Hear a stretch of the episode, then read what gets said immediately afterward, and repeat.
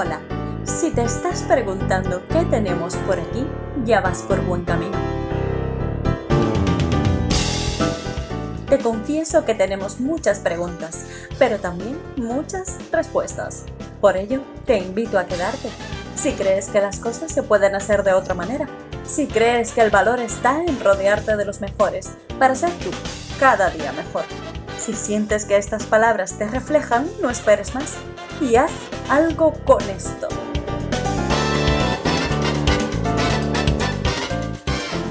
Yo he, tenido la oportunidad de conocer un poquito más de ti, además me han hablado maravillosamente de ti. Y bueno, eh, para aquellos que no te conozcan, por favor, preséntate y cuéntanos quién es Amanda Gutiérrez. Bueno, yo me llamo Amanda Gutiérrez Domínguez, soy abogada y estoy especializada en Derecho Laboral y en Derecho Deportivo, enfocado únicamente al fútbol femenino o al deporte femenino en general, pero no me dedico al, lo que es el derecho deportivo aplicado a los hombres. Creo que no lo has dicho, eres escritora, deportista. Eh, ¿Por qué derecho, Amanda? Eh, bueno, mm, supongo que lo que le ha pasado a gran cantidad de personas, que cuando eres pequeño dices, quiero ser veterinaria, ¿no? Y yo decía, yo quiero ser veterinaria o ser abogada, una de las dos cosas, cosas totalmente opuestas. Em, y a medida que iban pasando los años y mi agilidad para los números y las ciencias iba decreciendo, y en cambio mi capacidad de hablar, de leer rápido, de comprensión iba aumentando, además de lo típico, ¿no? De que te gusta defender a las personas, eh, pues al final una balanza me hizo decantarme por, por estudiar Derecho. Qué bien. ¿Y no te, no te has planteado dedicarte profesionalmente al deporte, ya que has tenido, bueno, digamos, éxito, ¿no? En tus, en tu, con tu equipo. Bueno, siempre. O sea, cuando yo era pequeña eh, me encantaban los deportes, ahora también, pero ah, cuando era pequeña yo considero que tenía potencial para que si alguien me, cogía dentro de un entorno profesional, pues yo pudiera dedicarme también a nivel profesional al fútbol, porque yo estaba loca con el fútbol. Recuerdo una época que incluso mi madre me intentó convencer para hacer otro tipo de deportes eh, y los probé. He hecho todo tipo de deportes, he hecho taekwondo, he hecho judo, equitación, natación, eh, hípica, atletismo, pero al final siempre acababa volviendo al fútbol. Y mm, claro que sí, me, hubiera encantado poder dedicarme a nivel profesional, pero yo he nacido en una generación en la que sí que he tenido suerte de que han habido varios equipos femeninos con los que poder tener una liga mínimamente decente, pero también es verdad que he nacido en una época en la que no existían un reconocimiento de derechos eh, para la mujer. Era imposible que una chica como yo pudiera dedicarse exclusivamente al, fútbol femenino.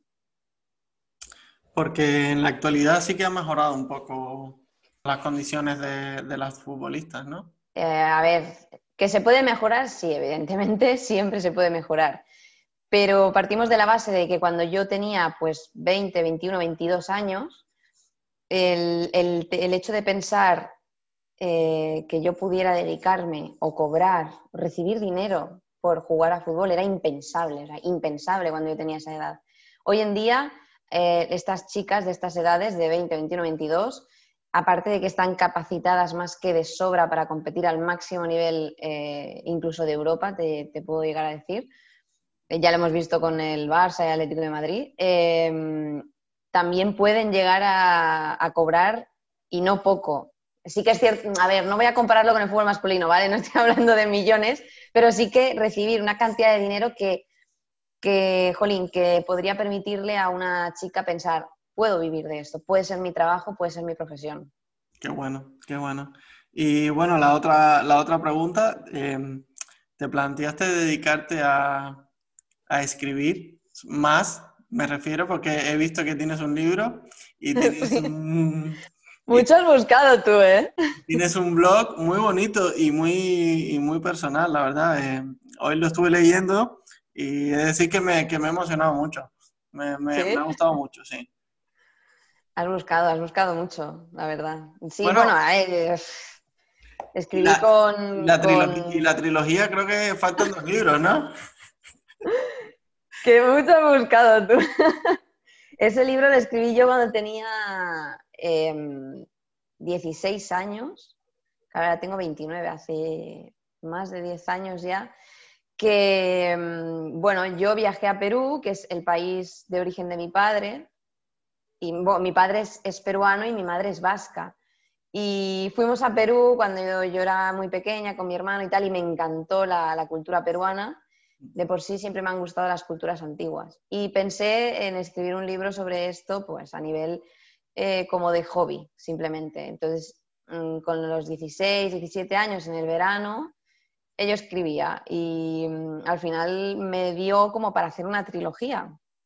Lo que pasa es que yo escribí el primer libro y mm, mi padre me animaba a publicarlo, publicarlo, tal, y no, nunca llegué como a atreverme a hacerlo. Lo autopubliqué porque los beneficios que consigo de ese libro los damos mi familia y yo a una fundación para ayudar a los niños pobres de, Perú, pero nada más. No, no es un proyecto que, que tirara para adelante, pero sí que tengo el gusanillo y las ganas de algún día, cuando tenga tiempo, retomarlo y continuarlo. Bueno, eh, no está, no está de más decir a todo aquel que, a lo mejor se interese, ¿no? Por conocer un poquito más de este libro, que creo que lo pueden encontrar en, no sé, en Amazon, en Amazon lo pueden encontrar y así contribuyen a, esta causa tan bonita, ¿no? bueno, Amanda, pertenecemos nosotros a un sector vintage, digamos, porque el sector de la abogacía, a mi modo de ver, tiene muchas cosas en las que evolucionar, ¿no? Y sobre todo que interactuamos a diario en este medio. Dificulta mucho luchar contra corriente y poder hacer las cosas diferentes, ya sea por género, edad, estilo o nacionalidad. Es decir, ¿qué debe tener en cuenta un joven o joven jurista para emprender en este sector? Pues lo primero y esto seguro que se ha escuchado muchísimo, pero es una realidad, tener claro qué quieres de, la abogacía. Eh, supongo que me estás hablando de ser abogado ya propiamente, ¿no? No me estás hablando de si quieres opositar o, otras cosas. Sí, digamos que habrá, eh, seguramente habrá algún emprendimiento en el que no necesites estar colegiado. A lo mejor para determinadas cosas de gestoría podrías atreverte a emprender sin ser abogado, ¿no?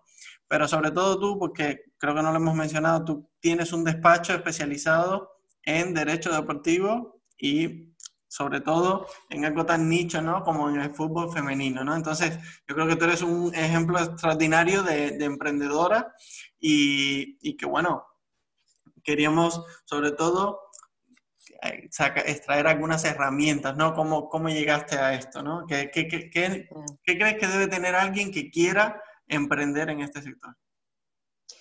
Pues siempre tener muy claro lo que quieres y no pensar nunca que no se puede conseguir por muy locura que te parezca. Eh, yo, cuando yo era pequeña, ¿no? yo quería ser futbolista. Yo le decía a mi madre, yo jugaré en el Camp Nou con Messi. Eh, yo seré la única mujer que juegue con hombres, ¿no? Pasaron los años y decía, bueno, pues yo quiero ser abogada, pero me conformo con ser la abogada de Messi. Yo quiero ser la abogada, abogada de Derecho Deportivo y con ser abogada de Messi me vale.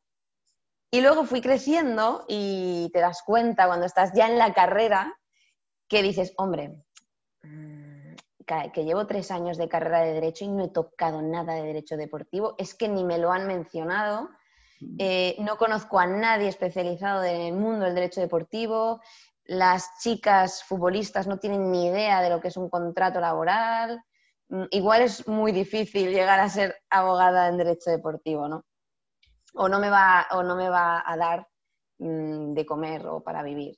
Y, se quedó así en, en stand-by entonces yo acabé la carrera, acabé el máster, me colegié y, y yo tenía claro que trabajando en un bufete como por cuenta ajena no iba a encontrar esa satisfacción que yo busco en, mi profesión. Al final pasamos, pues no sé, un 80% de nuestra vida trabajando o intentando ganar dinero para vivir.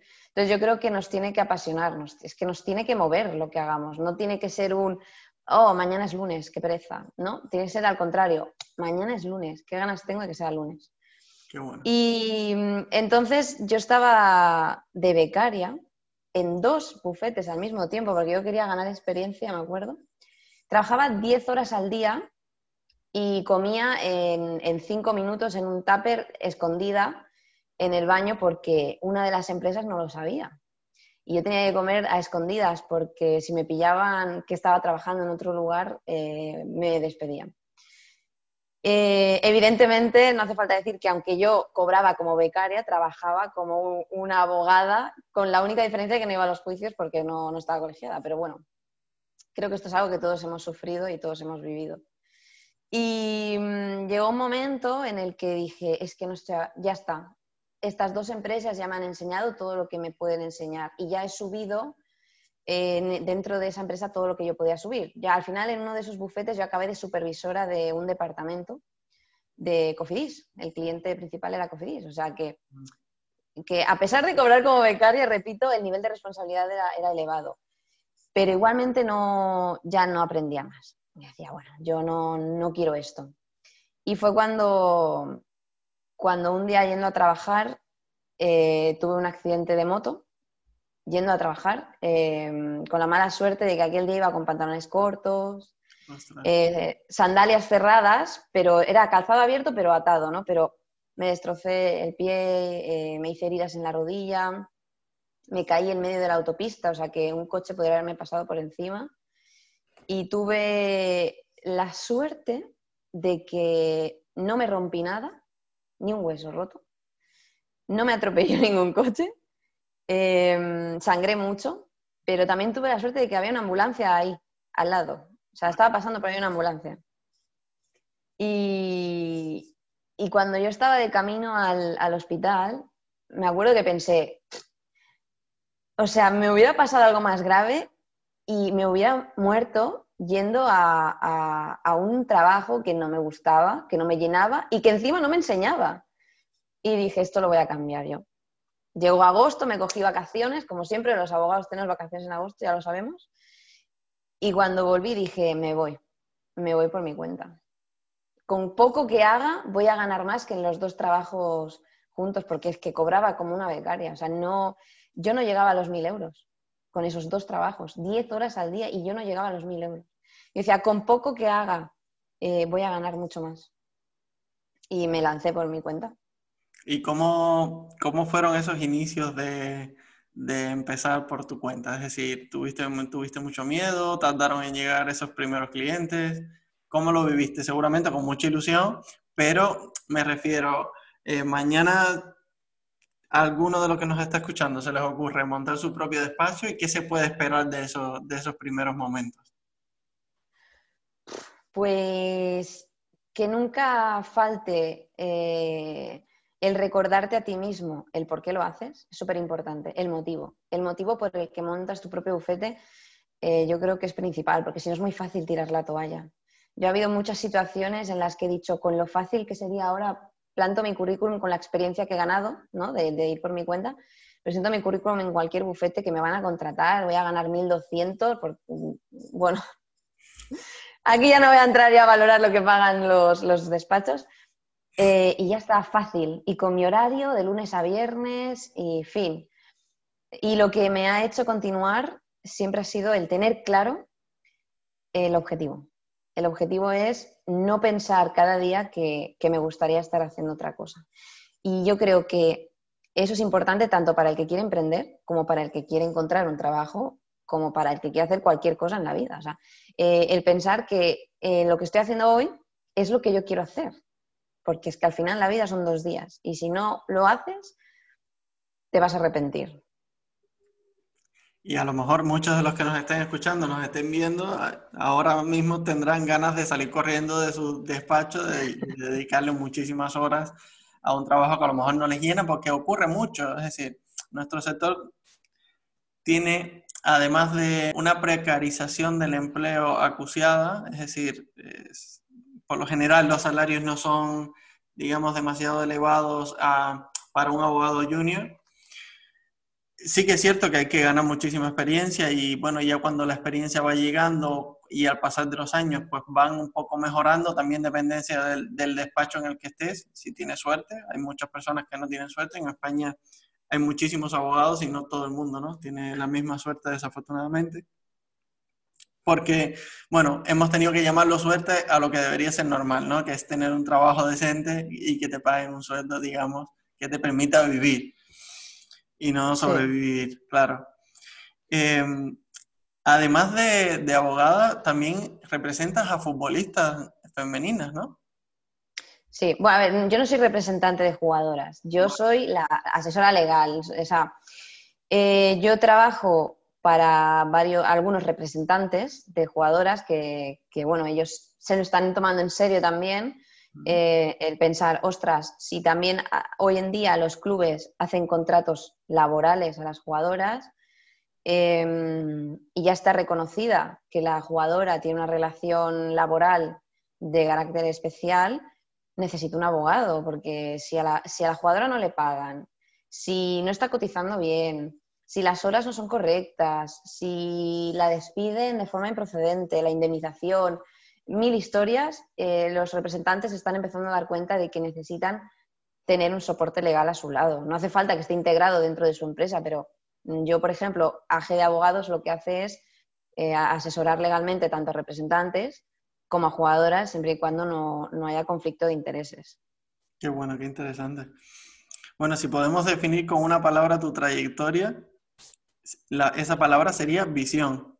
Es decir, tú has fusionado tus habilidades, tus pasiones y tu formación y te has especializado en un mercado tan nicho como es el derecho deportivo femenino. Es decir, ¿cuál es la receta, Amanda? ¿Qué recomiendas a una persona que esté escuchando este podcast o viéndolo y que quiera seguir tus pasos? Pues si el punto número uno es tener claro mm, dónde quieres estar y lo que quieres hacer, lo siguiente es eh, la especialidad. Yo, cuando empecé con, con mi proyecto, con AG de Abogados, lo cogía todo. Tenía un socio y lo cogíamos todo porque teníamos que, ganar dinero y teníamos que vivir. Y también éramos muy jóvenes y no teníamos experiencia y no sabíamos todavía que queríamos especializarnos. Entonces pensábamos, pues lo cogemos todo y vamos viendo qué nos gusta y qué no nos gusta. Entonces, em, nos hemos metido en muchos berenjenales por coger temas que no dominábamos, eso sí que es verdad, anécdotas que ahora los recuerdo con, con mucha risa, pero, pero en su momento fueron de angustia y de muchas horas de trabajo, noches hasta tarde. Pero bueno, también me enseñaron mucho a, perseverar y a ser constante. Y al final, cuando has probado un poco de todo, pues me di cuenta de que el derecho laboral me gustaba. Decía, bueno, el derecho laboral me atrae, no está mal, me, me llama. Y entonces decidí únicamente dedicarme al, al derecho laboral Em, porque aún no había tenido la oportunidad de meterme en el, mundo del fútbol a nivel legal. Entonces, únicamente me dedicaba al nicho del derecho laboral. Y cuando me especialicé, todo fue muy diferente, porque cuando empiezas a dominar una área del derecho, las consultas son más rápidas, ya no dedicas tanto tiempo a lo mejor porque ya conoces el tema, puedes asesorar mejor, puedes subir tus honorarios también porque eres eh, una persona especializada en el tema. Y además me permitió eh, ayudar a las jugadoras, ¿no? Pues un, buen día, una jugadora. Eh, claro, lo bueno que yo también juego a fútbol es que conozco a chicas, ¿no? Entonces, un buen día, una jugadora me dijo, oye, ¿me revisas mi contrato? Porque tú estás especializada en derecho laboral y mi contrato es laboral. Y yo dije, claro que sí. Y a partir de ahí, pues me di cuenta. Dije, hombre, las jugadoras tienen contratos laborales, tienen relaciones laborales y necesitan abogados especializados en derecho laboral. Y ahí me puse a hacer una búsqueda y me di cuenta de que hay muchos abogados especializados en derecho deportivo, pero no veía tantos especializados en derecho laboral. Y es muy importante porque es que van casi de la mano. El derecho eh, deportivo o el derecho aplicado a los deportistas es como un híbrido entre derecho deportivo y derecho laboral, porque es un contrato, es un contrato laboral, pero también tiene cláusulas que, están reconocidas en el Código Civil. Entonces hay, como que estar especializado en ambas cosas. Entonces yo me di cuenta de que me faltaba e, eso, eh, un poquito de especialización en, derecho laboral, que em, además hay sindicatos que, tienen que ayudar a las jugadoras. Y ellas a veces eh, simplemente consultaban a un abogado en derecho deportivo y no les sabía asesorar en el ámbito laboral. Y entonces dije, pues voy a empezar a escribir artículos sobre, sobre derecho laboral, pero aplicado a las futbolistas, porque es una relación diferente. Y a partir de ahí, poco a poco, también te digo que muy poco a poco, eh, a lo mejor en un año, pues me iban preguntando jugadoras, algún representante también me preguntaba y acabó contratando mis servicios. Y, y así fue cuando me di cuenta de que si yo eh, yo tenía un perfil muy claro también que a ellas les gusta, y es que soy mujer, soy futbolista y estoy especializada en derecho deportivo y estoy especializada en derecho laboral. Eh, todo ese conjunto a las jugadoras les hace estar cómodas, les hace confiar mucho en mí. Eh, yo empatizo con ellas porque yo soy futbolista a nivel de hobby, ¿no? a nivel amateur, pero al final yo miro lo que hay ahora y pienso que también es en parte gracias a jugadoras como yo que en su día estuvimos jugando con niños.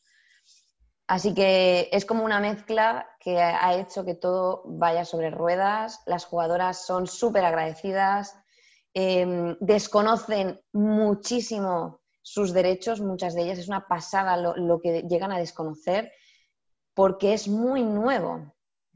Y ellas han aprendido algo y es que no quieren que un abogado también defienda a hombres, porque es que es muy sencillo. Si yo soy abogada y tengo a un cliente de tercera división, ¿eh? que es hombre, y tengo a una jugadora que esté en la Liga Iberdrola, es evidente quién va a cobrar más. El chico va a cobrar más. ¿Y a quién yo le voy a cobrar más también? Al chico. Y entonces, por un tema de prioridad, porque al final todos somos así, ¿no? Todos tenemos que comer, le daría más prioridad al chico. Y eso es lo que pasa en muchos despachos. Y yo aprendí, me di cuenta de, ese vacío que había ahí y me aproveché. Y dije, pues yo me voy a anunciar como abogada que únicamente representa a jugadoras. Y de hecho, a mí cuando pasó el tema de Messi, del contrato, em, contactaron conmigo para hacer una entrevista y opinar sobre el contrato de Messi. Y yo contesté diciendo que no. Que lo siento, yo solamente me dedico al, al deporte femenino, concretamente al fútbol, pero deporte femenino yo no quiero opinar del masculino. Hay miles, cientos de abogados que se van a meter a hablar del fútbol masculino. Yo no soy una de esas. Recuerda que puedes invitarnos a un café y con ello hacer posible que este podcast se mantenga con vida. Ese tenerlo tan claro es lo que te permitió, como bien has dicho, pues hallar tu, lugar, tu espacio en, el mercado y, y, de una forma tan, tan bonita, ¿no? Porque hablas el mismo idioma que las jugadoras, eso es impresionante. Claro, ya no es lo mismo, no solo, no solo que están viendo a una chica que es abogada y que, la, que las va a ayudar porque controla muy bien el tema de derecho laboral, sino que además futbolista, es decir, es como un pack, como que casi que digamos que naciste para, para esto, ¿no? Fuiste hallando tu camino poco a poco, pero al final el resultado ha merecido muchísimo la pena. Eh, pero bueno, habrá algo, entiendo que, habrá sido negativo, quizás, ¿no? Entonces, mi pregunta es, ¿qué es lo más difícil a lo que te has enfrentado en este camino? Eh, pues la constancia. Reconozco que soy una persona un poco constante. Hay que, si tú quieres crear un negocio, si tú quieres emprender, tienes que siempre tener mucha motivación, eh, tener muchas ganas de tirar para adelante, aprender de los errores, pero no permitir que los errores te, tumben, porque es que estás tú solo, es que no, no hay nadie más. Sí que es cierto que yo pues he tenido siempre el apoyo de mi familia, el apoyo de mi pareja y eso para mí fue muy importante, pero cuando llega el final de mes y todos cobran sus nóminas, por muy pequeñas que sean, pero tienen un dinero asegurado a final de mes y tú no lo tienes, eh, es duro, es muy duro el poder decir, ostras, no puedo irme de vacaciones este, este año, eh, no puedo, mm, mis amigos se van de cena y yo tengo que preguntar dónde van porque a lo mejor mm, este mes no me han entrado suficientes clientes, ¿no? Eso es muy duro, es muy duro. Y, a medida que, pasan los meses, y hay meses muy malos, ¿eh? Y que no ves que no remontas, ya te digo, te dan ganas de tirar la toalla. Eh, pero hay que pensar que emprender es una carrera de fondo, no, no es una carrera a corto plazo. Y ahí yo fallo porque me gusta ver las cosas eh, rápido. Y yo trabajaba mucho, todos los días, muchas horas, y el dinero no llegaba. Y decía, ¿yo por qué no paro de trabajar? No paro de hacer cosas, escrito por aquí, escrito por allá, llamadas por aquí, llamadas por allá, incluso los fines de semana algunos clientes me llamaban y yo lo cogía y no se materializaba en dinero. También es cierto que, que no, ahí también aprendes, ¿no? A decir, aprende el trabajo que te va a llevar cada cliente y ponte unos honorarios. Valora tu tiempo. Eso es algo que yo no hacía y que también aprendí, pero también fue muy duro aprenderlo, ¿no? ¿Cuánto vale tu tiempo? Oye, pues que este cliente me esté llamando y yo esté una hora escuchando sus problemas, me quita una hora de estar con su caso. Y he aprendido a tratar con ellos, ¿no? Eh, le llamaba, eh, Menganito, Mm, entiendo lo que me estás diciendo, pero necesito trabajar en tu caso y no puedo seguir hablando contigo. Vale, vale, vale. Así. Y es complicado, pero mm, si no tiras la toalla, al final empiezas a ver resultados. Qué bueno. Bueno, em, nosotros en este podcast también intentamos dar una nueva perspectiva, ¿no? una nueva visión de lo que creemos que debería ser el sector legal, ¿no? En, este, en esta, digamos, en esta visión pues se incluye todo, ¿no? Es más inclusivo, más igualitario, es decir, más moderno en todos los sentidos, tecnológicamente hablando. Para Amanda Gutiérrez, ¿qué cree que necesita el sector legal? Quiero decir, ¿qué camino es el que debemos construir ahora para la evolución del sector legal? Lo primero, el tema de la tecnología es clave que se renueve todo. No puede ser que para presentar una demanda eh, pues tengas LexNet a nivel de toda España, pero luego en Cataluña es e-justicia. Eh, en Málaga es no sé qué, en Madrid usan otra plataforma. Eso no puede ser. Eh, también hay, hay veces que quieres subir un archivo y como pese más, como sea un PDF, un PDF que pese X megas, no te lo carga. Mm, después el tema de que te obliguen a presentarlo todo telemáticamente y luego te requieran para que lo aportes en papel. Mm, hace falta tanta modernización en el sector judicial, en, estos organismos, que, porque realmente los abogados considero que nos hemos puesto las pilas, al menos los abogados con los que yo trato dominan todas las tecnologías, tienen un programa para gestionar sus expedientes, tienen un programa de contabilidad, con los clientes pueden hacer videollamadas, Em, están informatizados, muchos van a juicio y no llevan papel, llevan un iPad y con el Apple Pencil y, ahí toman sus notas, no usan papel. Y luego tienes el juzgado, que es de los años 80 o 70, que de verdad para mí necesita una modernización urgente, urgentísima. Qué bueno. Bueno, em, ya tocando un poco más el, el tema de tu, digamos, de tu propia experiencia, ¿Crees que necesitamos una mentalidad deportiva en el día a día en los despachos? ¿Deportiva qué te refieres? ¿A competitividad? Me refiero a luchar por un, por un, digamos, a luchar por un objetivo, a tener constancia. No, no, no al lado competitivo, digamos, más negativo, ¿no? El competitivo, pero como equipo por lograr una meta. Siempre, siempre. Si algo he tenido yo la suerte eh, es que mm, en los dos despachos en los que yo he estado he conocido a profesionales que, a los que les debo muchísimo, pero muchísimo. Mm, yo llegué como una becaria que no sabía ni, hacer una demanda, que por cierto es otra cosa, otra deficiencia ¿no? del sistema educativo, que sales de la carrera de Derecho y del máster, no sabes hacer una demanda. Em, y todos los abogados te podría decir sin excepción que me he encontrado, siempre eh, se han prestado a ayudarme, me han enseñado me han dedicado horas, mm, me han transmitido sus conocimientos, sus trucos, porque al final tú como abogado vas cogiendo los trucos y vas conociendo un poco cómo es el sistema judicial en su realidad.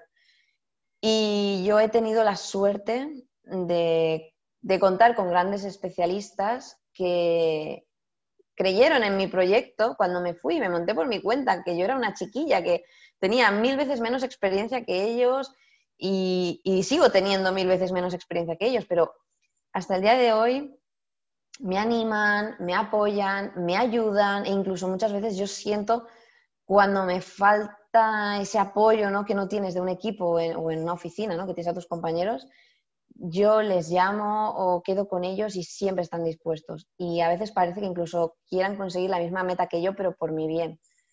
Y he tenido muchísima suerte en ese sentido. Y yo creo que, eso te ayuda, o al menos a mí me ha ayudado a, la constancia, ¿no? que tanto me cuesta a mí, a tirar para adelante, a luchar, a estar siempre ahí. Y, y yo creo que todo abogado bueno, entre abogados, entre compañeros, debe haber ese respeto, ¿no? O sea, la competitividad no creo que sea mala, ¿no? Igual que en el fútbol, yo tengo a mis compañeras y con algunas compito por la misma posición.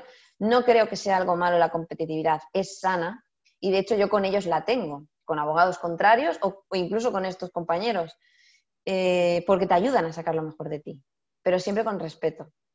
Y todos al final tenemos que ir hacia la misma meta, que es defender los intereses de nuestro cliente. Y si encima, más a más, como considero que, intento hacer en el fútbol femenino, es para dar pasitos a que toda una profesión crezca, pues mejor que mejor.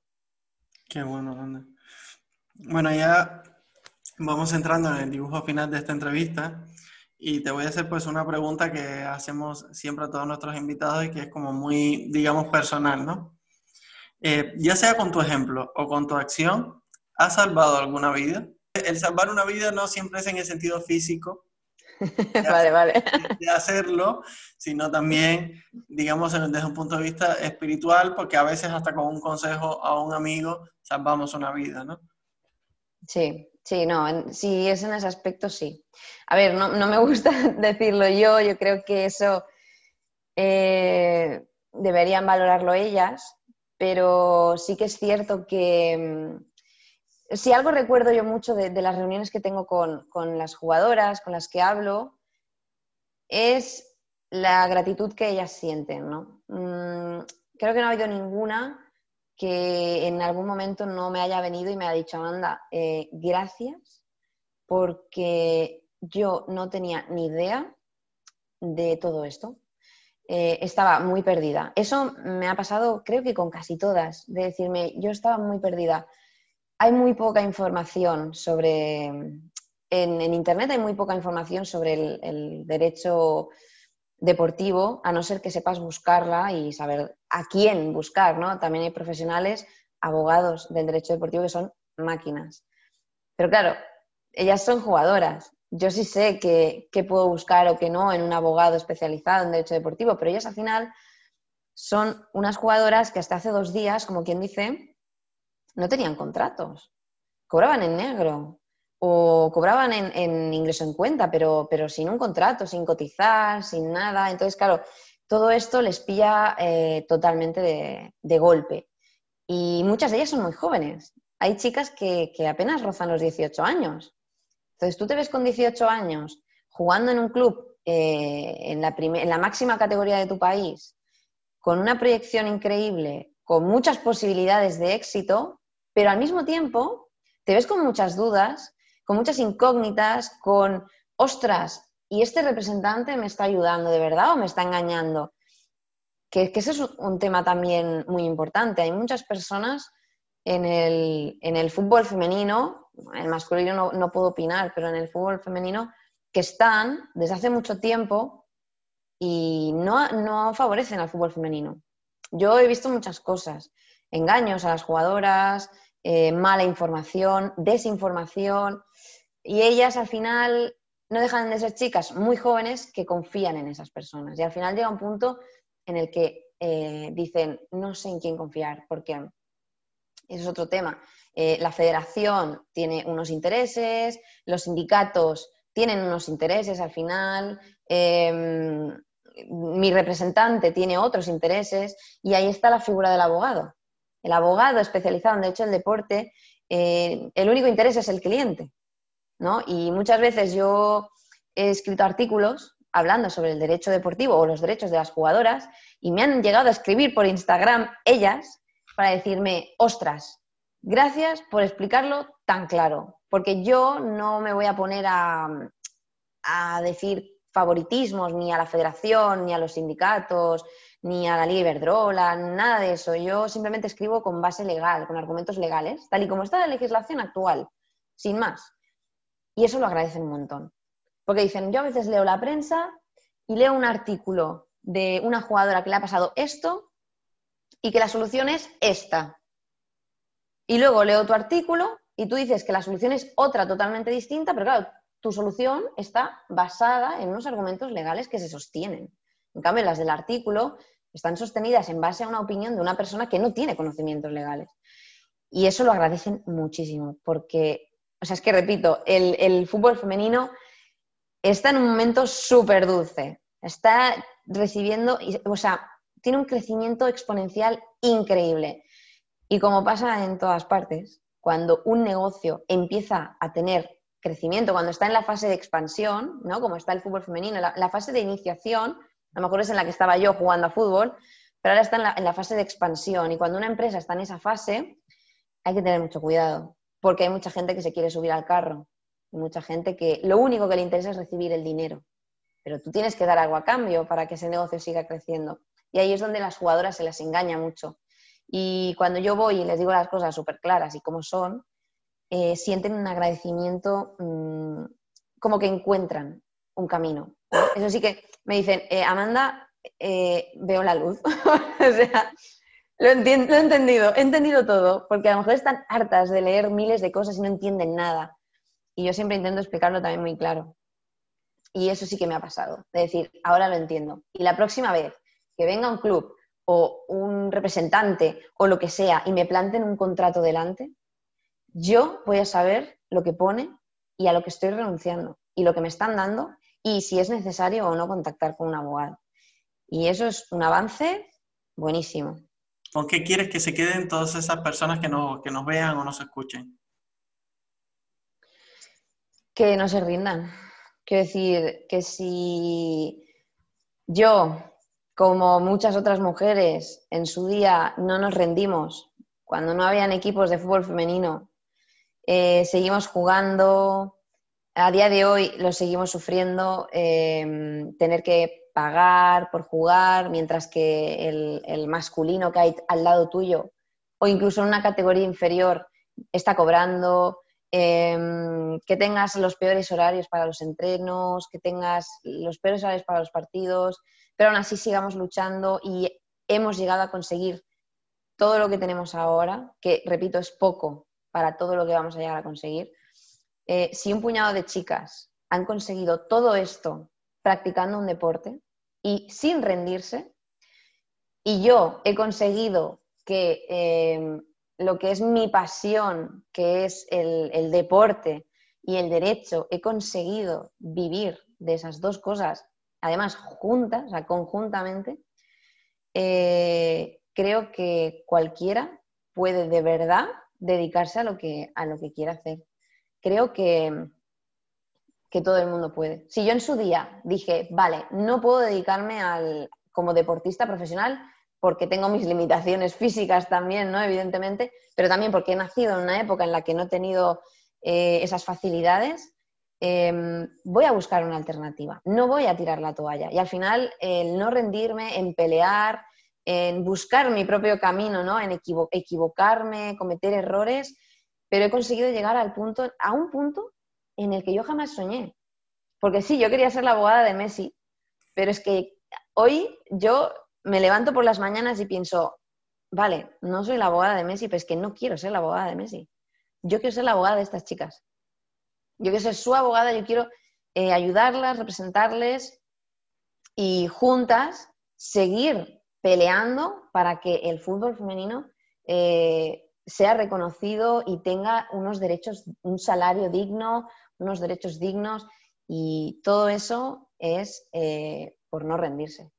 Da igual lo que se te ponga por delante, encontrarás algún camino, algún hueco que te va a llevar a ese punto y si, no, mírame a mí. Bueno, todas aquellas personas que nos escuchan, ¿dónde podrían encontrar a Amanda Gutiérrez?